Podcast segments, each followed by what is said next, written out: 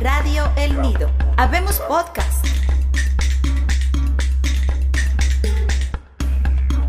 En el comer, detenían sus cocineros sobre 30 maneras de guisados, hechos a su manera y usanza. Y los tenían puestos en braseros de barro chicos debajo para que no se enfriasen. Cotidianamente le guisaban gallinas, gallos de papada, faisanes, perdices de la tierra, codornices, patos mansos y bravos, venado, puerco de la tierra, pajaritos de caña y palomas y liebres y conejos, y muchas maneras de aves y cosas que se crían en esta tierra, que son tantas que no las acabaré de nombrar tan presto. Dos mujeres le traían tortillas, traíanle frutas de todas cuantas había. Traían en unas, como a manera de copas de oro fino, cierta bebida hecha de cacao, de aquello que el gran Moctezuma había de comer. Bernal Díaz del Castillo, 1575.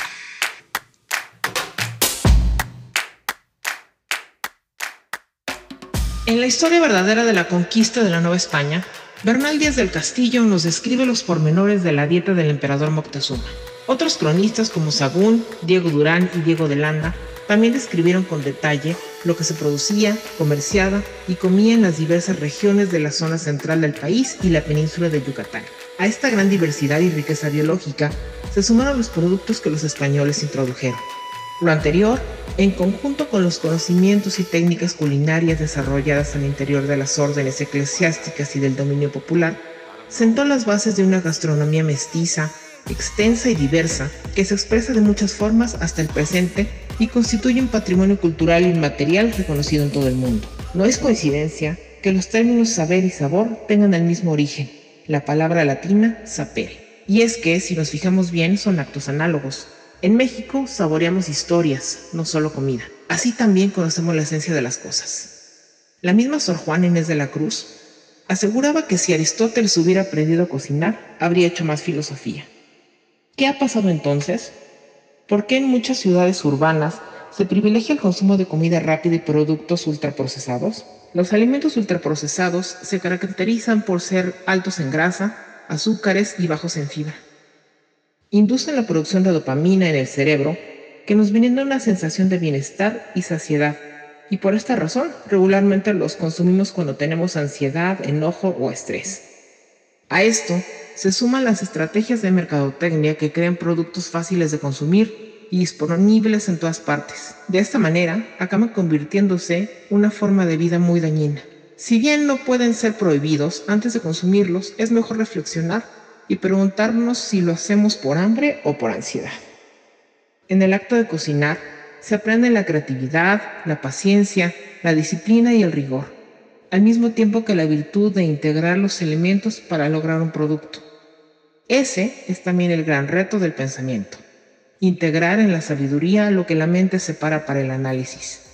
Lo que sucede en la cocina es una metáfora de lo que sucede en la mente cuando se estructura un sistema, una idea o una forma de vida.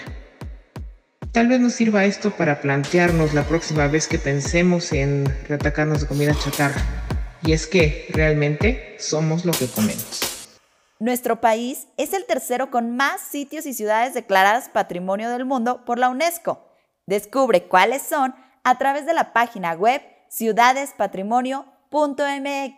En Radio El Nido, además de aprender, queremos darle un espacio a la imaginación y la lectura. Cierra tus ojos y prende tu imaginación.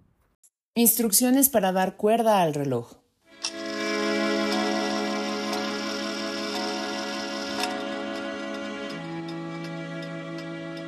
Allá en el fondo está la muerte, pero no tenga miedo. Sujete el reloj con una mano. Tome con dedos la llave de la cuerda. Remóntela suavemente. Ahora se abre otro plazo. Los árboles despliegan sus hojas. Las barcas corren regatas. El tiempo como un abanico se va llenando de sí mismo. Y de él brotan el aire, las brisas de la tierra, la sombra de una mujer, el perfume del pan. Átelo pronto a muñeca, déjelo latir en libertad, imítelo adelante. El miedo herrumbra las áncoras.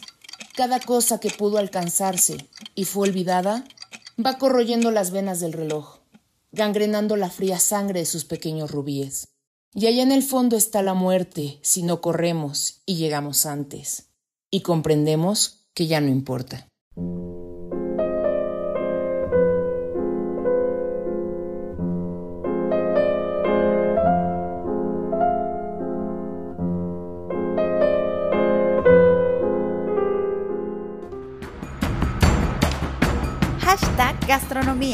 La gastronomía de México tiene una gran variedad de platos típicos. Fue reconocida por la UNESCO como Patrimonio Inmaterial de la Humanidad. Los ingredientes básicos y representativos de los platillos mexicanos, maíz, cilantro, chile, frijol, piloncillo, nopal y jitomate. Crónica Banqueta.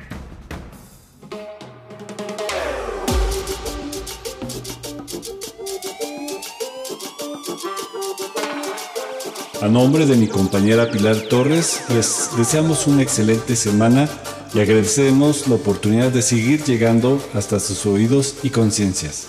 El tema de la alimentación tiene tantas aristas y enfoques que bien pudiésemos hacer varias temporadas. Sin embargo, en esta ocasión nos enfocaremos en reflexionar sobre dos cosas, qué y cómo nos alimentamos.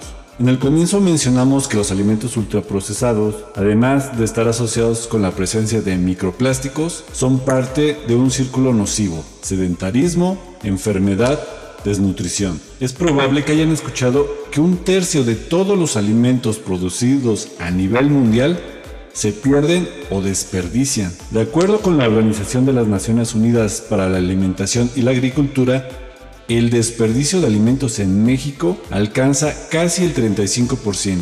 Esto nos hace pensar que en las ciudades en general, además de comer mal, desperdiciamos. ¿Esto tiene remedio? En el episodio anterior abordamos los primeros pasos para realizar un consumo sustentable. El transformar nuestros hábitos alimenticios sumará otro más, por distintas razones. En Radio Nido les proponemos, incluso aprovechando el tiempo del confinamiento, que retomemos o empecemos a cocinar en nuestro hogar con productos frescos.